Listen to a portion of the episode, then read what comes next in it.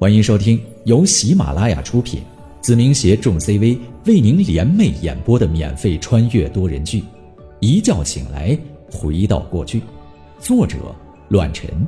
欢迎您的收听。第四十九章，一个机会。刘婷的家是八十多平方的楼房，空间还算宽敞，是区政府的家属楼。四处打量一眼，我不禁感叹起来：前世重生之前，我居住的仍然是六十几平方米的改造楼房，而十几年前已经分出了阶层。虽然空间尚可，但刘爱民还是腾出了一间属于自己的小书房。书房有些凌乱，摆放着不少书籍，桌子上散落着一些文件。看来平时刘区长的工作还是相对于繁忙一些。坐在椅子上，刘爱民给我倒了杯茶水，紧接着他坐在了我的身旁，开口说了第一句话：“谢谢你，宁浩。如果今天没有你的话，我恐怕是要离开北林市了，而且婷婷的安全也得不到保障。”叔叔客气了。我很礼貌的回应了一句，接着说道：“都是同学，既然有点能力，自然不会看着他遭遇陷阱。”年少有为啊！刘区长感叹了一句，紧接着叹了口气，看着我，微微皱起了眉头。你是谁？我是宁浩。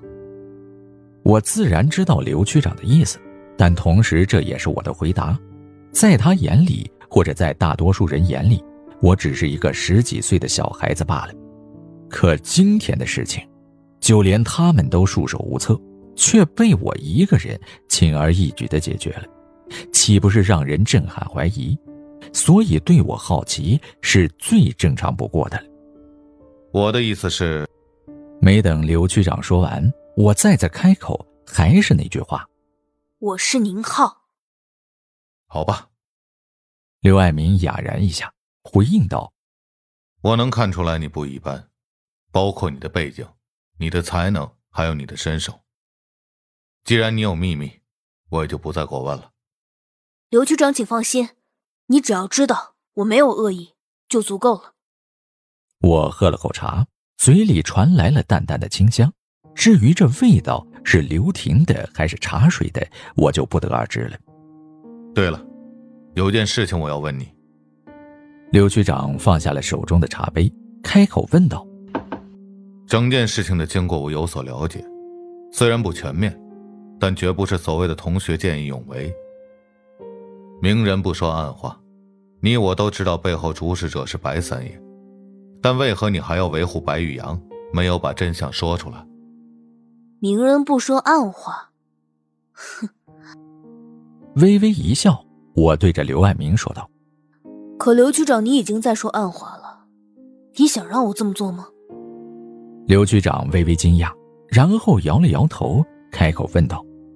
我只是想听听你的考虑和为什么这样说的原因。原因嘛，因为是为了你好。为了我好。刘局长打起了糊涂牌，接着说道：“为了我好，应该说出来才是对的吧？”所有人都知道这件事情出自谁手，就连白三爷，恐怕也是别人指使的。他们的目的，无非是逼走你。杜绝你插手北林市的拆迁改造问题。哼，你们这群人揣着明白装糊涂，说出来，无疑是打了这些人的脸。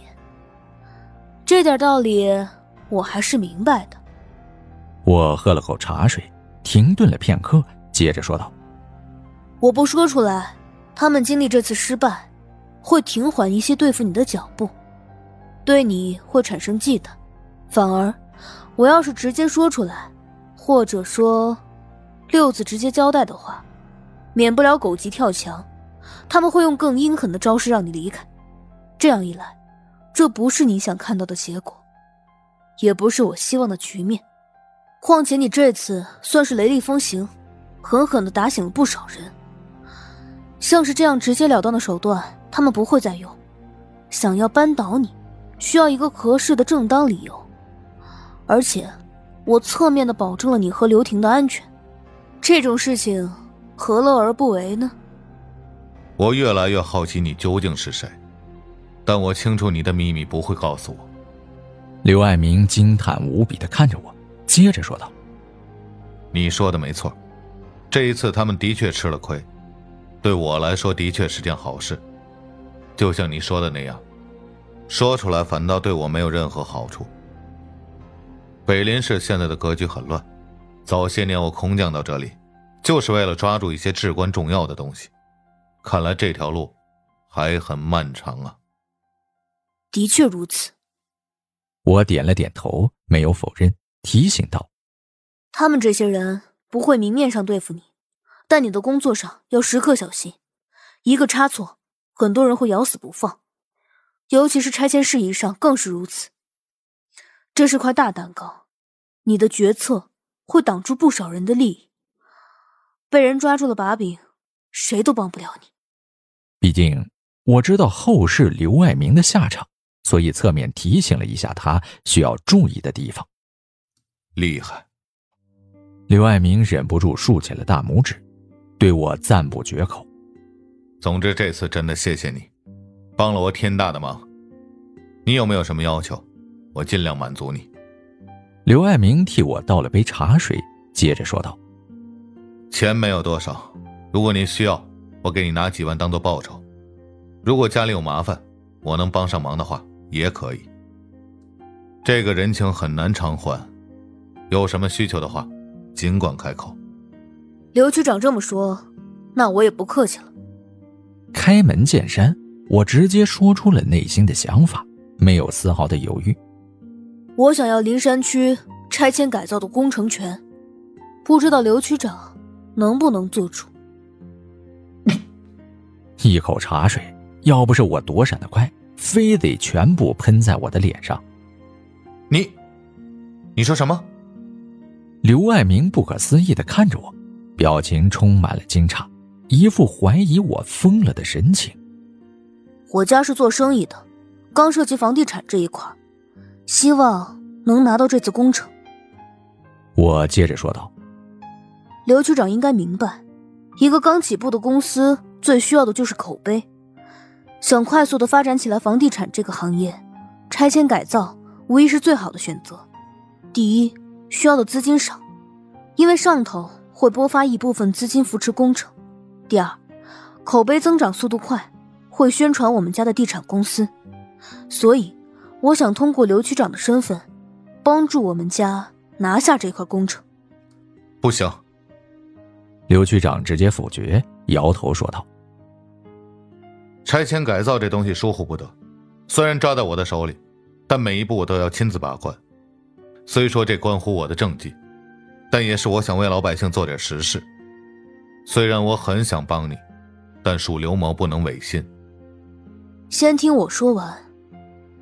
我微微一笑，没有觉得意外，接着开口说道：“既然我提出来，就不会让刘区长难做。我提出三个绝不。”如果刘局长满意的话，我们再接着商量。第一，安全，质量绝对过关，绝不会有任何偷工减料、质量受损出现。第二，除了我家，绝不会让任何人插手，保证和你作对的人不会在这上面找到借口。第三，一切以民为本，绝不会出现强拆、暴力恐吓的事情发生。有我在。任何人想通过这件事儿难为你，都找不到机会。刘爱民走到今天，绝不是偶然，肯定有自己的能力。我说的三点，也是他最担忧，而且最容易找到毛病的三处问题。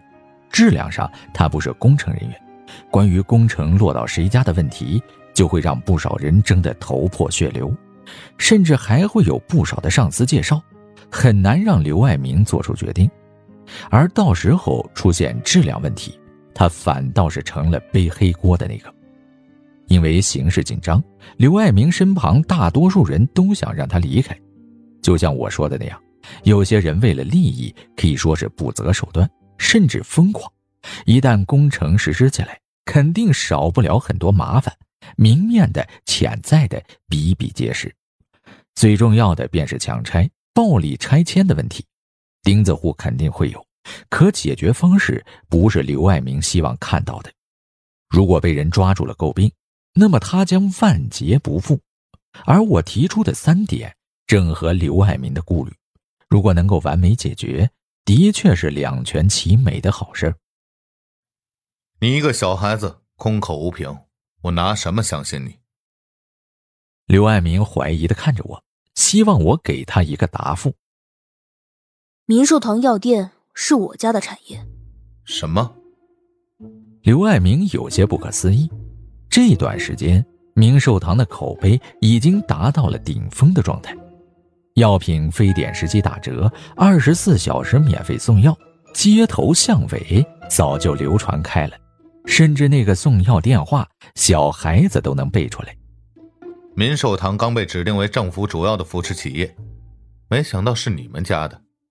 财力这方面没问题，但其他的呢？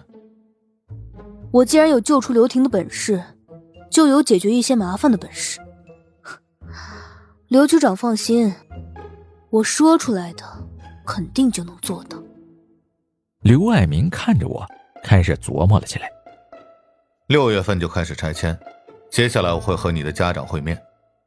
在这之前，我可以把工程单位指定在你家的公司，但能不能经受住那些人的挤兑，就看你们自己的本事了。好，这就足够了。我看了一眼日历，笑着说道：“这个周末吧，我会联系您和我家人见面。”小子，我都有点怀疑今天这场闹剧是不是你导演出来的，用意就是和我见面。让我欠你人情，然后来找我要工程。我面对着刘爱民的玩笑回应道：“不必，我们能互惠互利。就算没有今天这件事情，你也会给我这个机会。”你小子根本就像是个和我一样的老东西。和你相比，刘婷这小丫头才是小孩子。能和你作为同学，也算是他的运气吧。下午五点左右，刘婷的妈妈也下班回来了。盛情难却之下，我留下来吃了晚饭。饭桌上，刘婷不停的夸我好，把白天的事情又讲述了一遍，吓得刘母是心惊胆战。因为不想让爱人担心，所以刘爱民没有告诉自己的妻子。得知我是救命恩人之后，刘婷的母亲眼泪倒泻，寒暄个不停。这孩子这么小，胳膊就向外拐，一直夸宁浩优秀，长大了还得了？刘爱明打趣着刘婷，这小丫头也知道害臊，低下头吃着饭，不再说话。晚饭后，我执意离开，没有让一家人送我，独自返回了家中。这一天发生了太多的事情，从始至终，我得好好消化一下。本集播讲完毕，感谢您的收听，下集更精彩。